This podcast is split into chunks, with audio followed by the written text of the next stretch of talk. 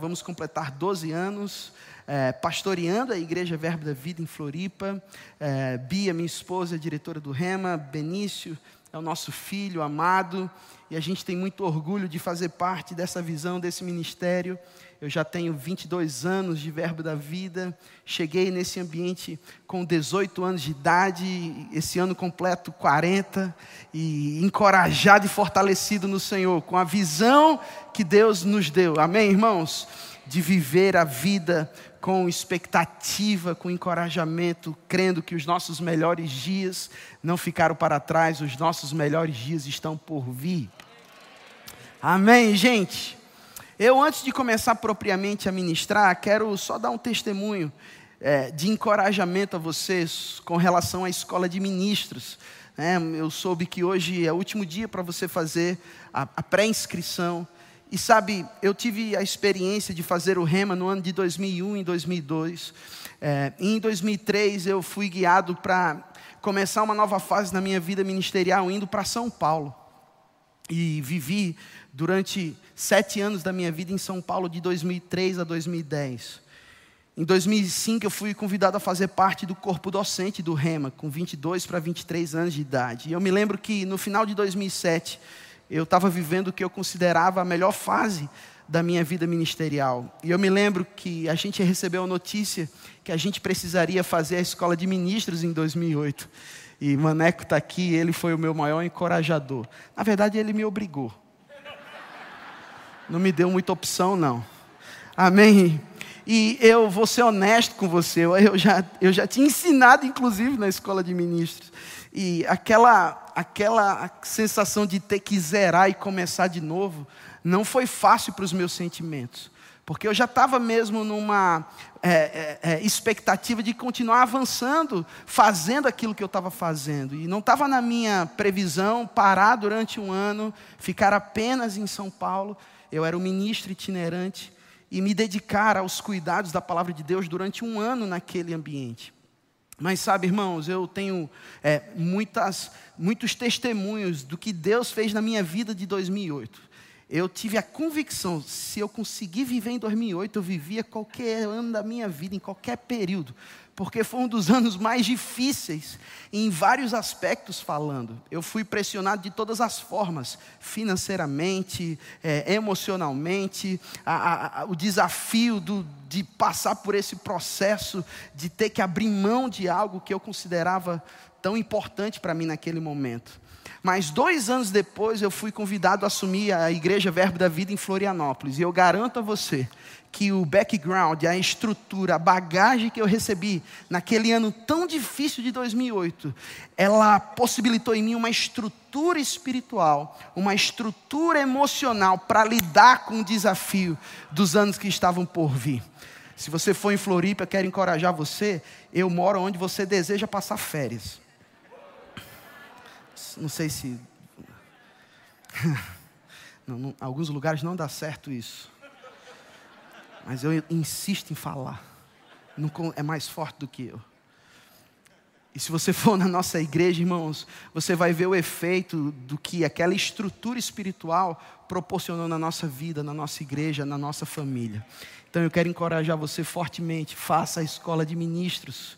Amém. Se exponha mesmo, abra mão de alguma coisa que para você é, é, é conforto e você vai perceber a estrutura emocional que Deus vai colocar na sua vida para os próximos anos. Você não sabe o que Deus pode fazer. Amém, irmãos? Através da vida, da sua vida, mas Ele pode, Ele vai fazer infinitamente mais. Você está feliz por isso? Eu também não quero voltar mais em 2008, não, tá bom. Amém, irmãos? Glória a Deus. Vivi o que eu tinha que viver e vamos avançando. Deus é bom, amém. Aleluia, você está encorajado, animado. Eu quero que você feche os olhos, vamos agradecer a Deus. Pai, obrigado por esse dia, obrigado pela tua bondade, obrigado pela presença gloriosa, obrigado, Pai, pelo privilégio que a gente está tendo de experimentar, de provar de tanta coisa boa nesses dias. Que honra que eu tenho de estar aqui na vida, é, é, experimentando em vida essa experiência real de um ajuntamento solene. Te dou graças por essa igreja. Quero honrar aqui a vida do pastor Tiago Borba, da Juliana, honrar os líderes desse lugar. Senhor, obrigado pela inspiração que a gente tem da vida de todos esses homens que são uma referência para nós. E obrigado por essa igreja sendo a influência que você tensionou para eles. Eu te agradeço em nome de Jesus. Amém, irmãos. Hoje eu quero encorajar você sobre a importância de nós criarmos uma atmosfera de adoração em nossa vida por meio de uma prática espiritual tão necessária para a nossa saúde emocional e espiritual, que é a gratidão, as ações de graças. O que a gratidão pode promover no nosso meio familiar, profissional, ministerial, social Amém? Eu quero desenvolver essa, essa mensagem inspirado pelo Espírito. Mas antes, eu quero abrir o coração com você e compartilhar uma, é, uma realidade, uma leitura que eu faço desses últimos dois anos que a gente tem vivido mesmo, como gente, né? É, é, eu jamais, em quase meus 40 anos de idade, eu presenciei tanta pressão é, nos últimos dois anos, como nesses últimos dois anos. Eu não sei o que, o, que, o que já aconteceu no tempo passado, embora eu possa ter notícias né, pela história dos tempos difíceis, mas eu nunca vivi os desafios que eu tenho vivido nesses últimos dois anos. De fato, os dias não são bons, naturalmente falando, os dias são difíceis mesmo. Como pastor de uma igreja local, eu posso garantir a você que eu nunca vi tanta gente tendo que aprender a lidar com estresse, cansaço físico, emocional, mental.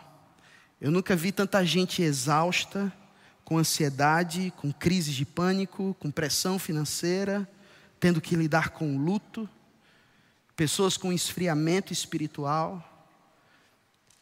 Eu não estou dizendo que tudo isso está acontecendo na nossa igreja, não, senão a gente estava meio desesperado, mas não é isso que está acontecendo. Mas a gente está vendo uma quantidade maior de pessoas tendo que aprender a lidar com esses desafios emocionais e espirituais.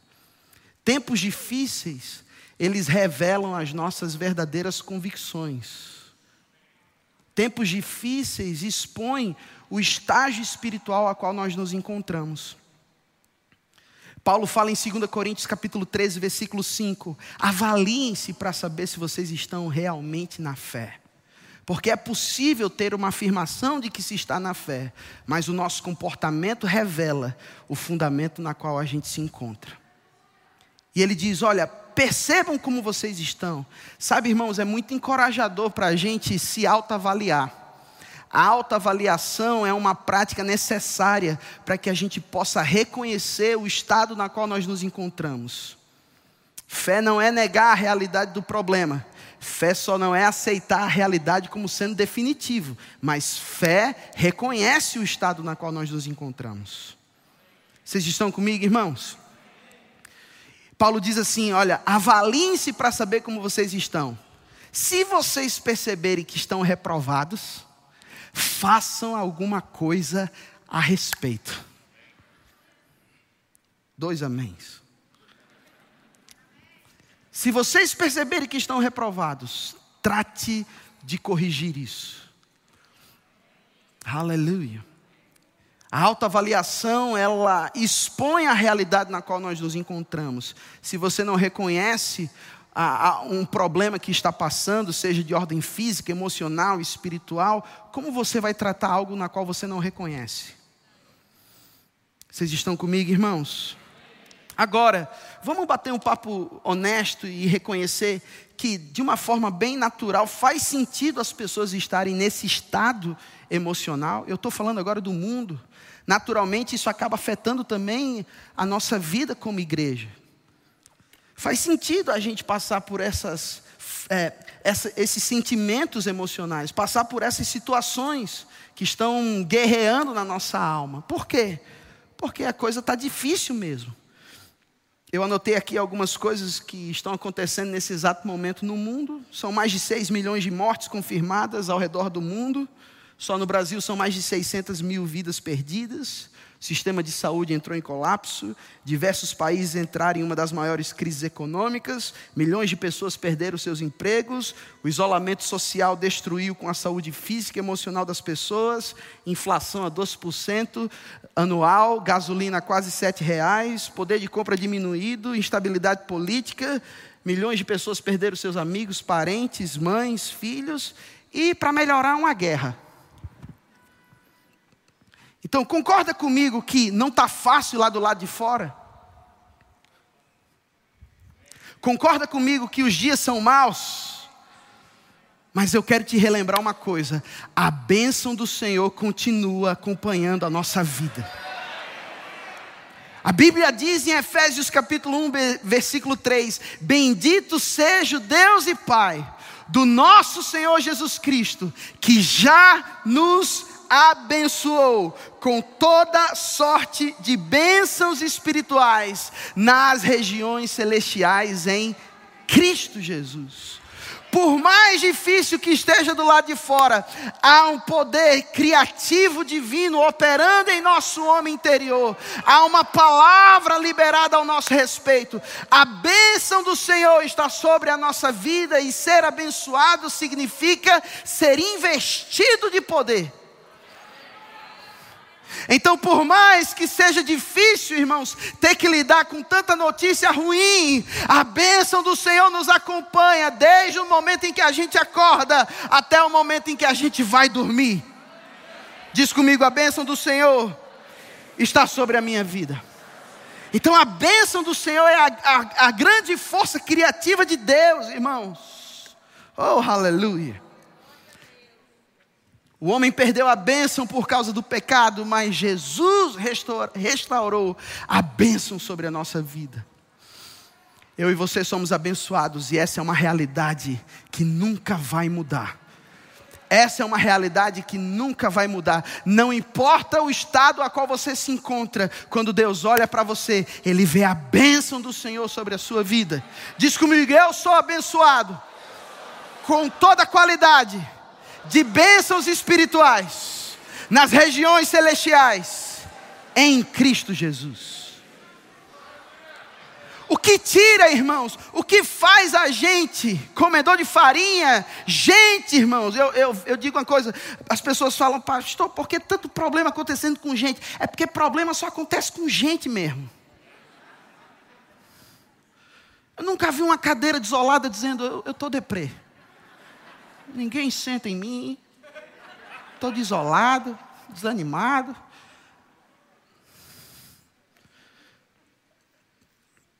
Pastor, por que, que eu tenho que passar por problema? É porque está vivo mesmo.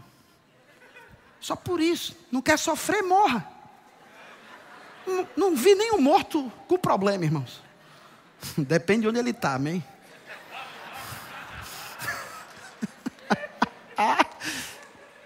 Você já viu um morto com problema? A gente não sabe o que está acontecendo com ele, então. Mas se está vivo, vai ter que aprender a lidar com as más notícias. Se está vivo, vai ter que aprender a lidar com as suas emoções. Se está vivo, vai ter que aprender a lidar com o desafio do desânimo. Se está vivo, vai ter que aprender a lidar com as más notícias. Mas fica tranquilo, quanto mais consciente você estiver da sua posição espiritual, mais animado você fica com a vida, mais encorajado você fica com o futuro, mais encorajado você fica em fazer o que Deus te chamou para fazer, porque você sabe que a bênção do Senhor está sobre você. Aleluia. Precisamos aprender a reconhecer o Senhor em nossa vida.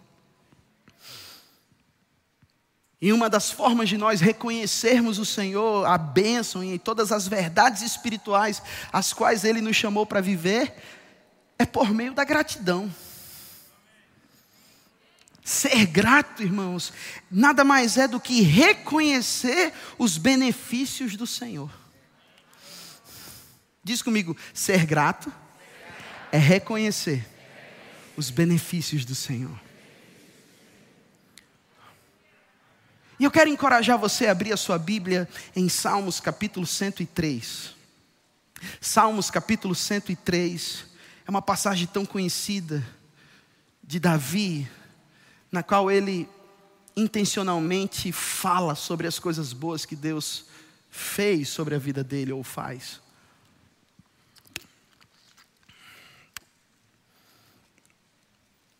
Eu quero dizer que a nossa expectativa em Deus é o que vai determinar aquilo que a gente vai receber da parte dele.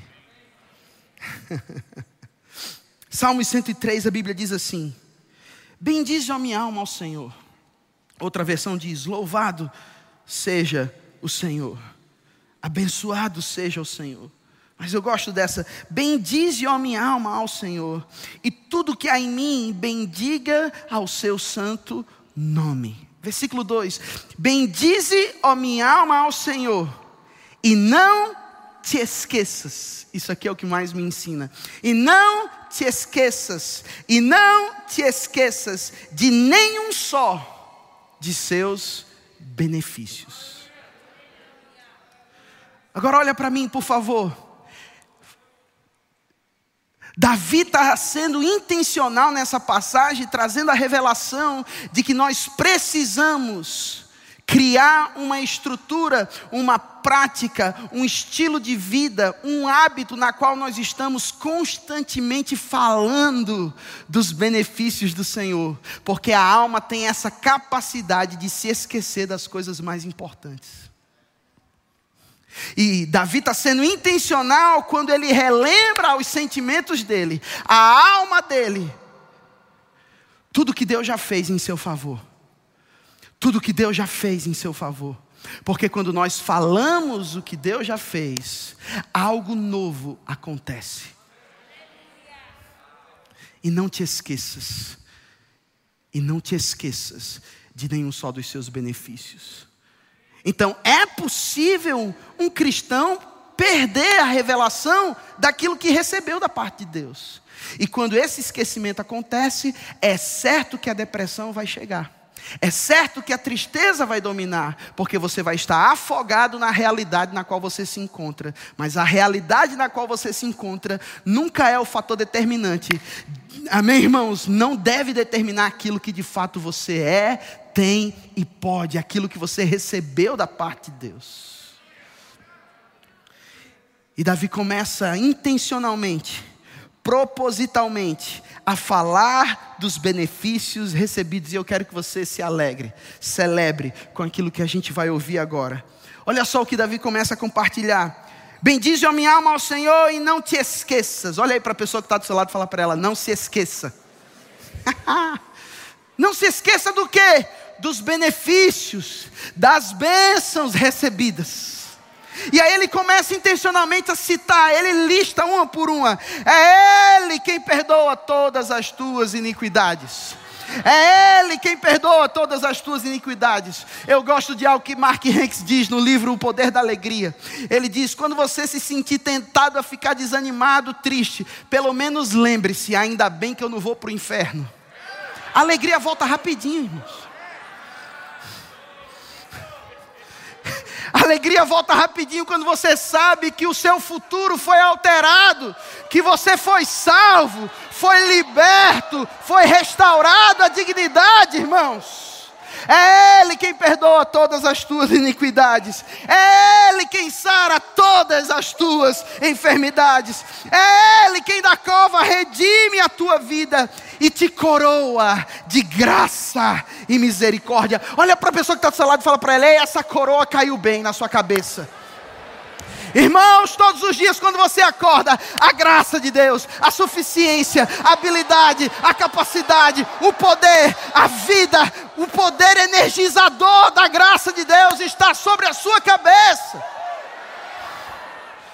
Eu estou coroado, irmãos. Eu estou coroado com a graça de Deus. Eu estou coroado com a misericórdia de Deus não importa o que me aconteça, não importa o que eu possa ouvir, eu recebi tudo o que eu preciso para viver bem.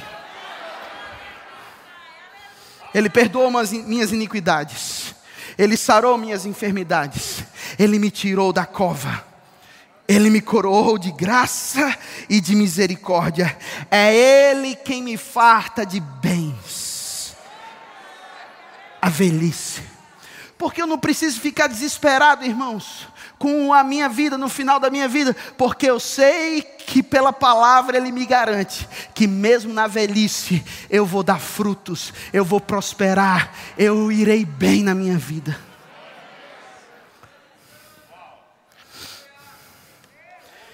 A minha mocidade se renova como a da águia. Eu declaro e eu libero em nome de Jesus pessoas saindo daqui hoje renovadas em seu espírito, encorajadas. Esse sentimento pessimista de que coisa, as coisas vão piorar vai sair de você. Sim, o mundo vai piorar, mas porque você está nele, irmãos. Porque a vida, a graça de Deus está operando na sua vida e porque a bênção do Senhor te acompanha aonde você for. A vida, a bênção, a graça, a alegria vai com você você. Mas não se esqueça disso, porque é fácil entrar num processo de esquecimento. Quando a gente esquece do que Deus já fez em nossa vida, quando a gente esquece dos testemunhos do Senhor, a gente perde a força para viver a vida que a gente precisa viver. O significado dessa palavra testemunho significa fazer de novo. Guarde isso no seu coração. O que significa a palavra testemunho? Fazer novamente. Hum. Eu vou falar mais uma vez. O que significa a palavra testemunho? Fazer de novo. Todas as vezes, pegue isso pelo Espírito em nome de Jesus. Todas as vezes que eu e você intencionalmente falamos de tudo aquilo que Deus já fez na nossa vida, é como se um portal se abrisse para Deus operar novamente e fazer o que for necessário para mudar a realidade na qual você se encontra. Mas ele já fez tudo, ele já fez tudo. A Bíblia diz em 2 Pedro 1, 3, 4, pelo divino poder dele, ele nos tem dado todas as coisas que diz respeito à vida e à piedade, pelo conhecimento completo daquele que nos chamou para a sua própria glória e virtude, pelas quais nos tem sido dado as suas preciosas e muito grandes promessas. Deus já fez tudo, mas você não está vivendo tudo. Deus já fez tudo mas a gente ainda não experimentou tudo. Então Deus espera que eu e você estejamos encorajados com a vida presente, animados, irmãos, esperançosos, cheios de expectativa, falando das coisas boas que Deus já fez, porque quando a gente fala o que Deus já fez, Deus se prontifica a fazer o que for necessário para ver você bem. Oh, aleluia, glória a Deus. Então nós devemos estabelecer você vai me ouvir falar isso direto. Uma cultura de testemunho em nossas vidas pessoais, em nosso lar, em nossas igrejas, em nossos relacionamentos. Precisamos construir memoriais que lembrem o que Deus já fez por nós e observá-los regularmente.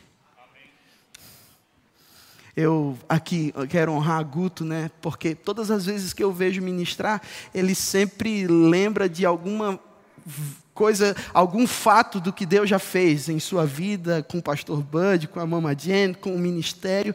E como eu sou abençoado por isso, quando eu leio os livros do irmão Reiga, intencionalmente ele sempre cita alguma experiência passada.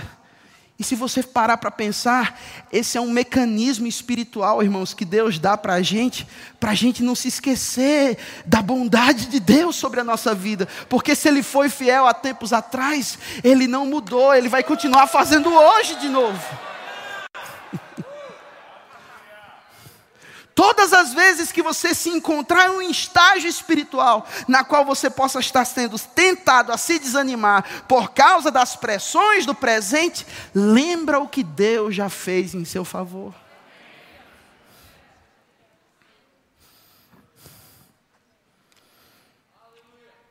Se nos falta essa consciência, vai faltar para a gente coragem. E nós precisamos ficar encorajados pela bondade de Deus e o poder de Deus sobre a nossa vida. Sabe o que significa ingratidão? Ingratidão, ingratidão nada mais é do que esquecimento dos benefícios recebidos.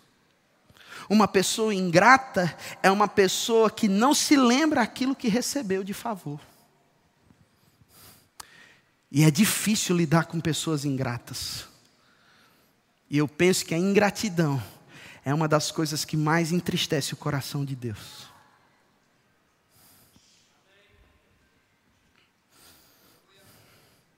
Um grande homem de Deus chamado Bill Johnson diz que esquecer é um processo. E eu quero que você preste atenção nesse processo de esquecimento. E ele diz como esse esquecimento acontece. Preste atenção nisso. Esquecer é um processo. Ele começa falando. Primeiro, fala-se cada vez menos sobre os benefícios.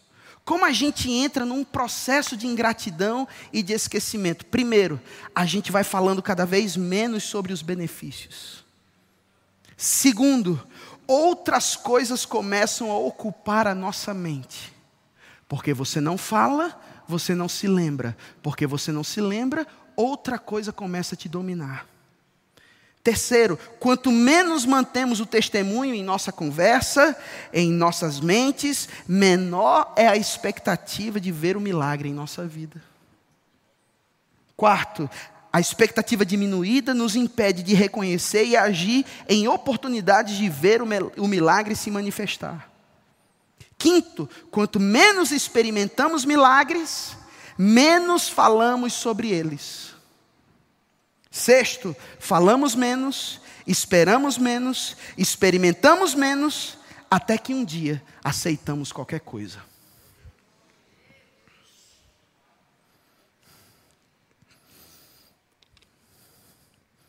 Deixar, irmãos, de manter o testemunho na nossa vida, não faz a gente apenas se esquecer de quem Deus é, faz a gente se esquecer de quem nós somos.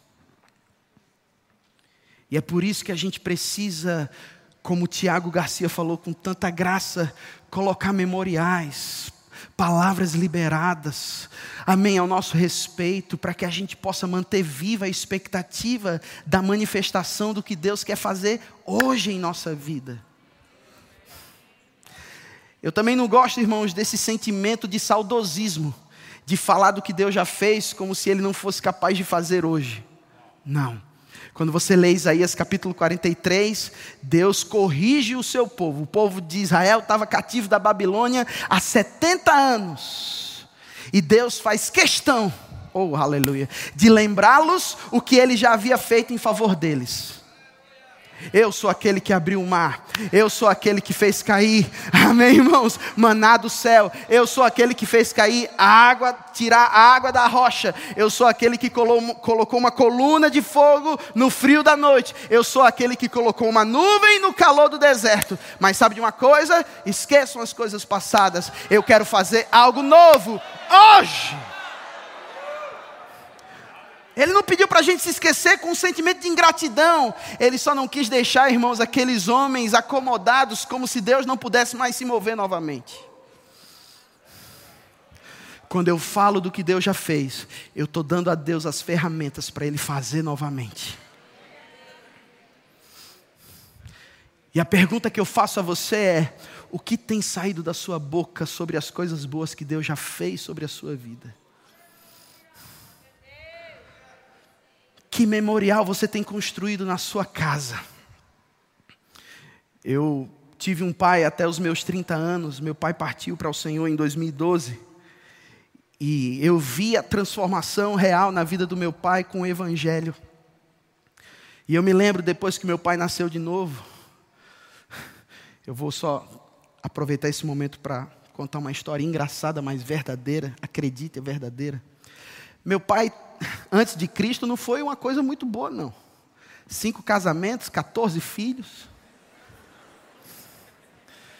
Ele começava a dizer o nome dos filhos, esquecia no sexto, já não sabia mais, repetia. Meu pai, irmãos, antes de Cristo era, era, era complicado. Meu pai cheirava cocaína, fumava maconha, bebia, batia na minha mãe, eu cresci nesse ambiente. Mas quando ele aceitou a Jesus, ele aceitou, aceitou de verdade. e teve uma vida transformada.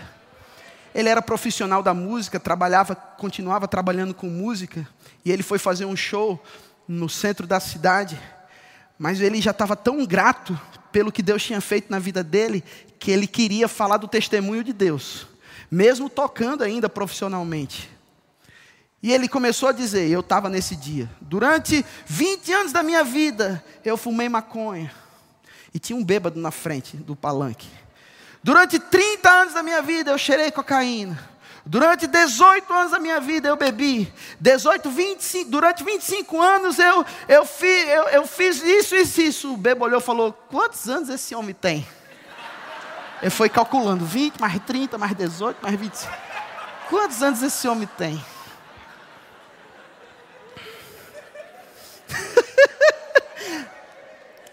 Ai, mas o que eu posso, irmãos, te garantir é que o meu pai, ele fazia questão de falar do que Deus havia feito na vida dele. Eu me lembro quando eu sentava para jantar com ele, com as minhas irmãs e minha mãe, quando a gente reclamava de alguma coisa que a gente não tinha, ele fazia questão de lembrar o que ele sofreu. Ele fazia questão de lembrar o que ele não tinha quando criança, dos sofrimentos que ele passou, para que a gente pudesse ser grato pelo que possuía. Eu me lembro, dias antes dele morrer, em 2012, eu visitei, saí de Floripa, fui para o hospital, fiquei uma semana com ele, todos os dias, lendo o livro Escrituras que Curam, do irmão Reagan. E poucos dias antes de eu ir embora, meu pai começou a liberar sobre a minha vida os testemunhos da vida dele, de livramentos, de milagres, de salvação, de provisão, de cura. E ele começou intencionalmente a citar todas as coisas boas que Deus havia feito na vida dele. Um mês depois, três meses depois, meu pai partiu para o Senhor. Mas algo ficou gravado no meu coração. O maior legado que meu pai me deu, a maior herança que o meu pai me deu, não foi uma casa, não foi dinheiro, não foi uma faculdade. Não foram coisas naturais. O maior legado que meu pai me deu foram os seus testemunhos. A maior herança, pais, que você podem dar para os seus filhos são os, te os testemunhos do Senhor sobre a sua vida. E eu guardo com muito carinho e gratidão todas as histórias que o meu pai contou, porque elas de alguma forma forjaram em mim uma consciência de gratidão. Bendize, ó minha alma, ao Senhor.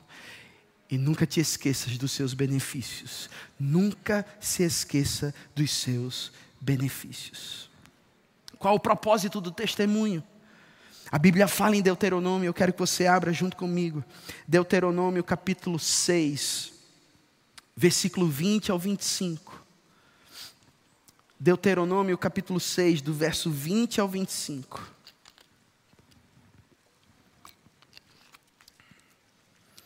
Porque eu preciso falar das coisas boas que Deus já fez na minha vida. Deuteronômio capítulo 6, versículo 20 ao 25 diz assim: No futuro, todos acharam? Quando seus filhos lhes perguntarem: O que significam esses preceitos, decretos e ordenanças que o Senhor nosso Deus ordenou a vocês?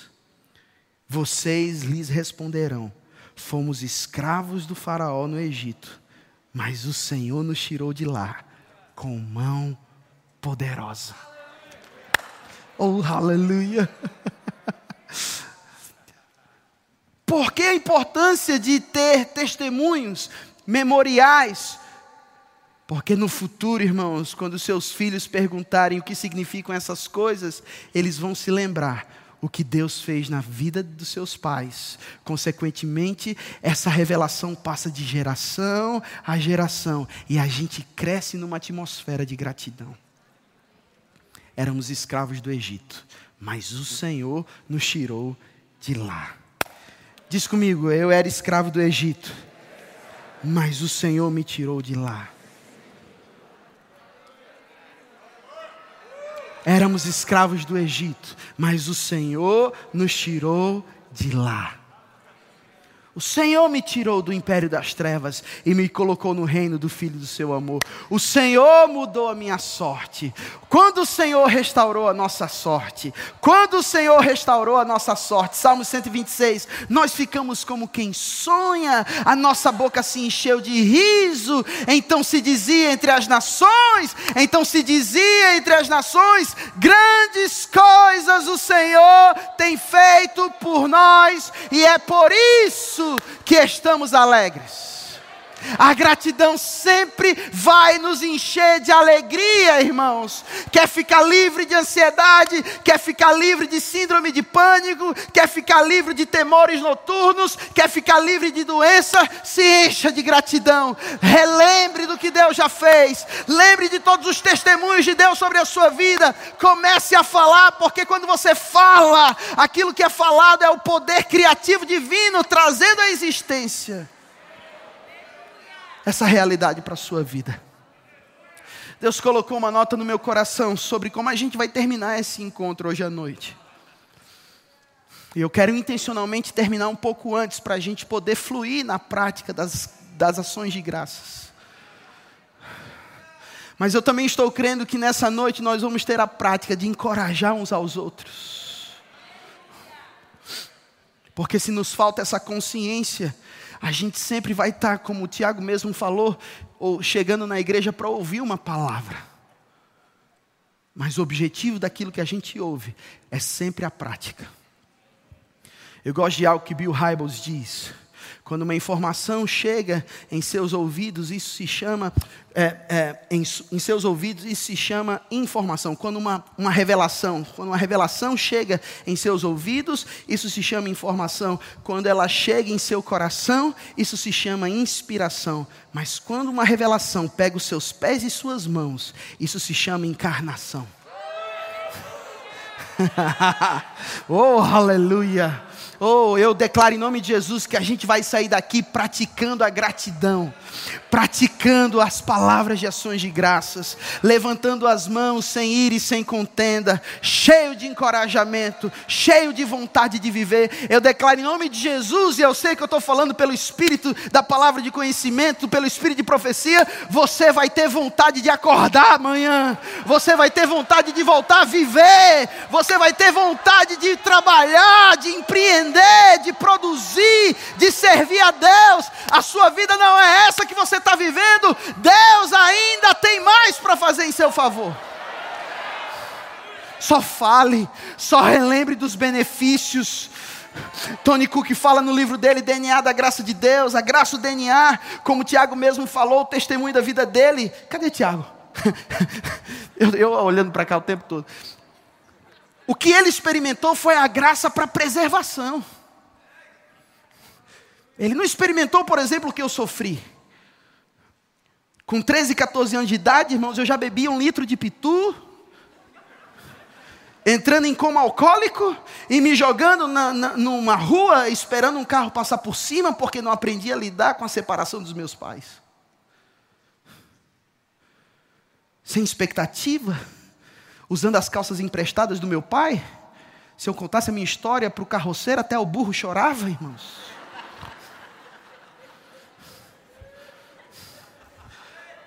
Limitado espiritualmente, tudo para dar errado, vindo de uma família destruída, sem perspectiva de futuro.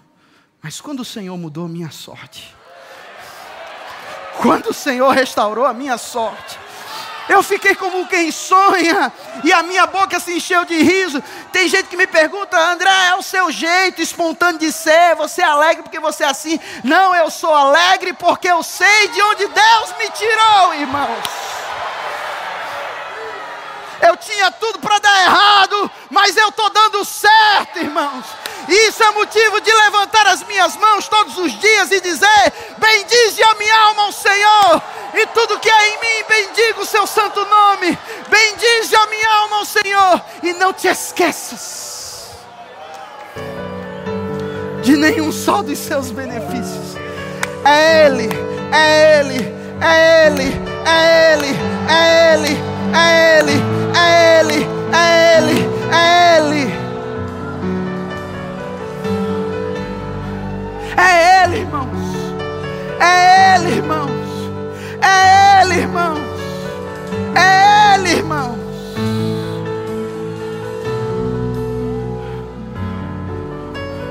Você pode ficar em pé nesse momento. Sobre a cachebriandre colovas. Mambro covraques. É Luvriandre kevokoshbi. Mamobokova lakas midri da kavakesh. Mombri alidrokova. Lada sitio kavrokov litrase. Mamoko lendrokov. Mambro olovle. Ah, nesses próximos dias uma leveza de espírito irá te dominar nesses próximos dias, uma visão, uma visão restauradora, uma perspectiva ajustada, uma visão clara de futuro no presente. Filho, eu estou redirecionando a sua vida, eu estou realinhando o seu propósito, eu estou dando a você a chance de recomeçar a vida no seu estado original.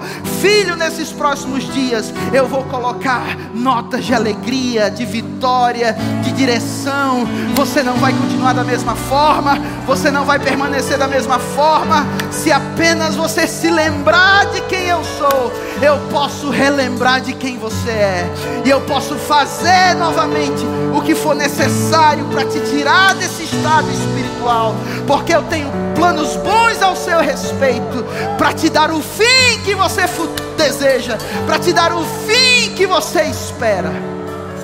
Diz o Espírito da graça, diz o Espírito do Senhor.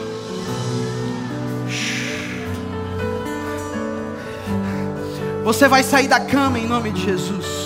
Você vai sair da cama em nome de Jesus. Você vai voltar a acordar com alegria em nome de Jesus. Você vai voltar a ter força para trabalhar em nome de Jesus. Você vai voltar a falar das coisas boas que Deus fez. E seus filhos vão ter tanta alegria, porque eles sabem que o papai foi restaurado, mamãe foi restaurada. Ei, eles vão olhar para você e vão querer viver a vida que você vive, porque a graça de Deus está com você, a bênção do Senhor está sobre você.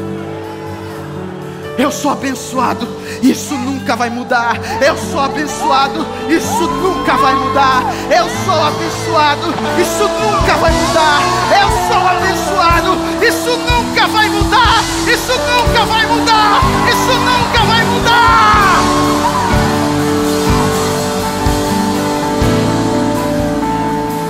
Avisa lá nas casas, avisa lá nas ruas, avisa lá nas calçadas que a presença de Deus, a bondade de Deus está nos dominando. Que os piores dias ficaram para trás e os melhores dias estão diante de nós. O seu futuro é tão claro, o seu futuro é tão belo, é tão glorioso que você vai ter que usar óculos escuros, irmãos. Ei, seus melhores dias estão por vir. Diverte? Porque você não levanta suas mãos? Porque você não vibra? Porque você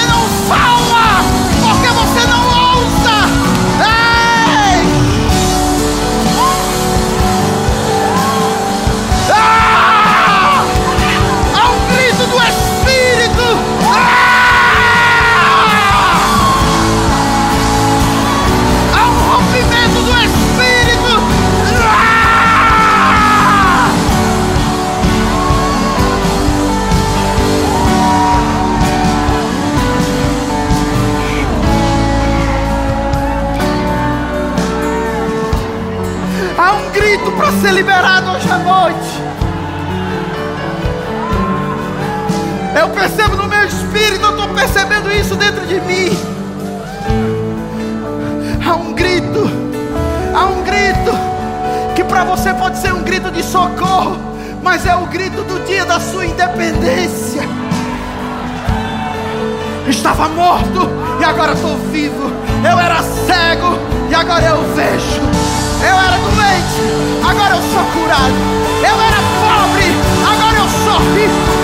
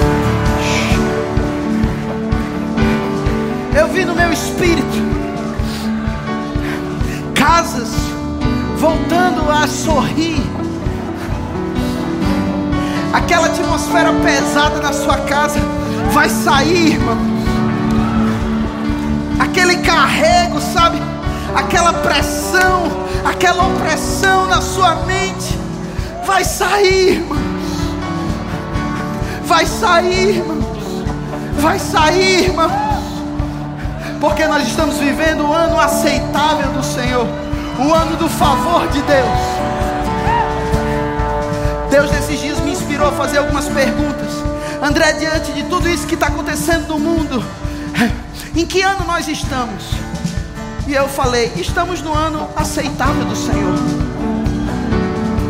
Estamos no ano aceitável do Senhor. Estamos, estamos no ano da graça de Deus. Sim, Senhor, estamos. Então descansa. Eu continuo cuidando de você. Então se diverte. Eu continuo cuidando de você. Só levanta suas mãos, rei de graças. Porque o Senhor é bom. E o seu amor.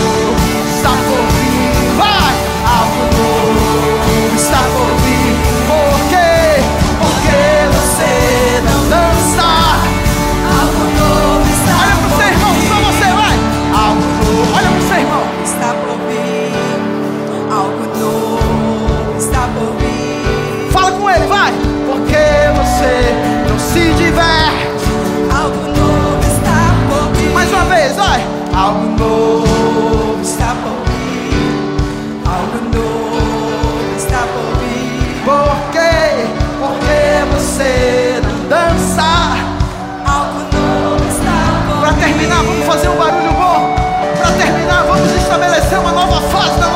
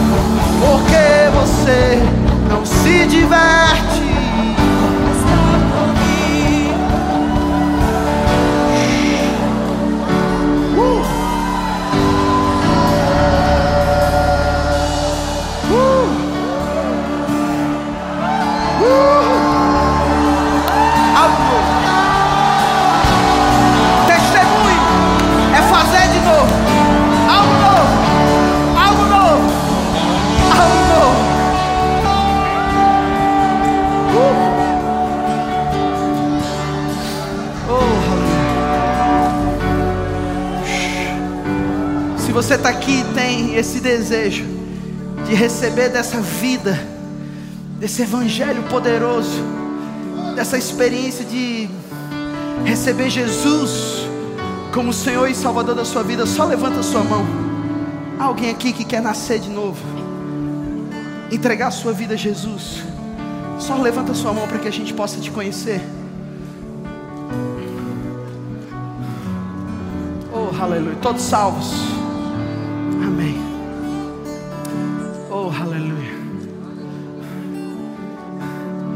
Bem-vindo ao melhor tempo da sua vida.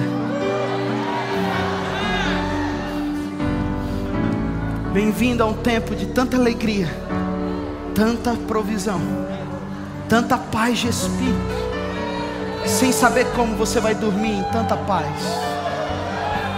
sem saber como você vai acordar tão animado, e você saberá, só poderia ter sido o Senhor, quando o Senhor restaurou a nossa sorte ficamos como quem sonha. A nossa boca se encheu de riso. Cara de prejuízo não combina com aqueles que entendem o que Deus fez. Sejam todos abençoados na prática da palavra. Beijo.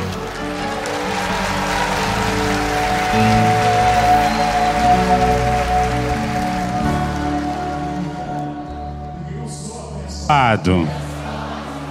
Amém, gente. Que noite tão maravilhosa, não é verdade?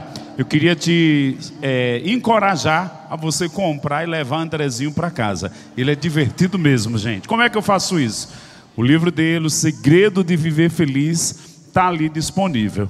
Vou até ver se a gente bota para tu autografar amanhã, né, gente? Você tem um contato com ele aí. Ele é simpático mesmo, mas é por causa do milagre de Deus na vida dele. Contou um pouquinho da história dele. Então, é verdade, eu peguei ele pela camisa, disse: vai parar tudo esse ano e fazer escola de ministros.